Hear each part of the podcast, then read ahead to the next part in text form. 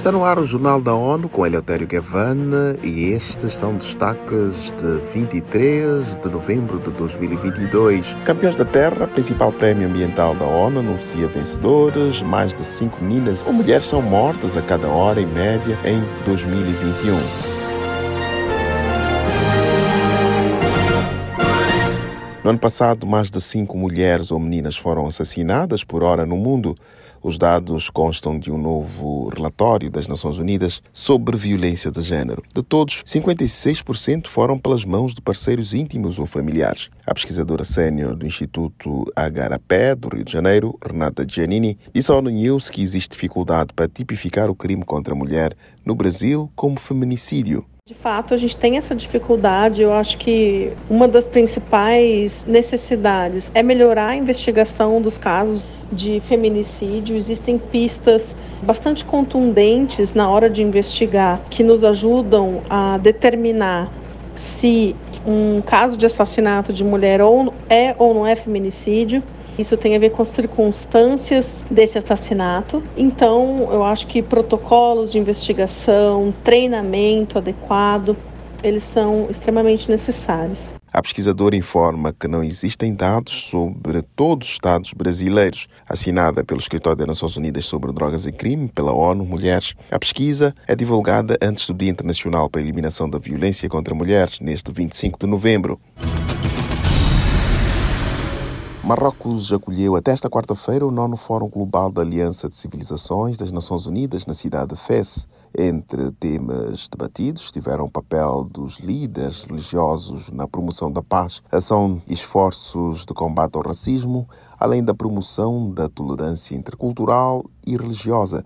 O secretário-geral das Nações Unidas, António Guterres, disse que forças da divisão e do ódio encontram terreno fértil numa realidade marcada por injustiças e conflitos. We can build an alliance of peace that spans the global and the local to meet the tests of our time.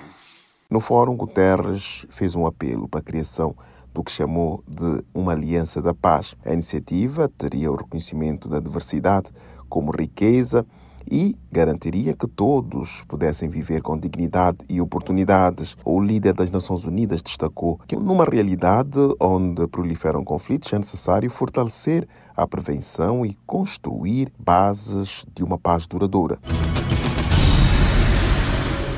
O diretor executivo do Programa Mundial de Alimentos PMA esteve na Venezuela esta semana. David Beasley encontrou-se com o presidente Nicolás Maduro e consolidou a expansão do trabalho no país, que deve chegar a um milhão de crianças em 2023.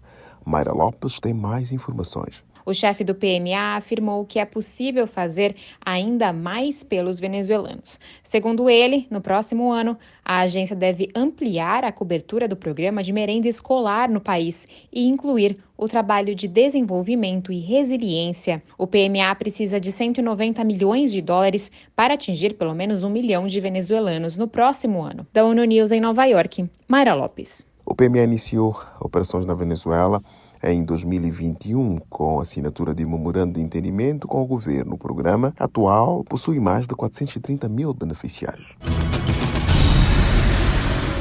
O Programa das Nações Unidas para o Meio Ambiente, PNUMA, anunciou cinco escolhidos para receber o Prémio Campeões da Terra 2022. Acompanhe com Ana Paula Loureiro. O prêmio reconhece indivíduos e grupos que estão realizando ações transformadoras para mudar o mundo e contempla visionários em três categorias: inspiração e ação, visão empreendedora e ciência e inovação. São eles a empresa Arsenciel do Líbano, Tino Auca Chutas do Peru, o economista Partha Dasgupta do Reino Unido, a bióloga Purnima Devi Barman da Índia e a defensora dos direitos das mulheres na África, Cecília Bibiane Nedibé, dos Camarões. Da ONU News em Nova York, Ana Paula Loureiro.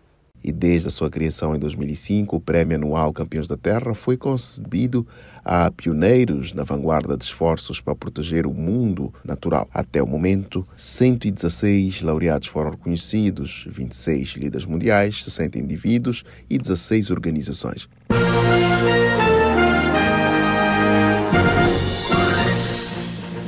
Este foi o Jornal da ONU. Confira detalhes sobre estas e outras matérias no site da ONU News em português e nas nossas redes sociais. Siga ainda o Twitter, arroba ONU News.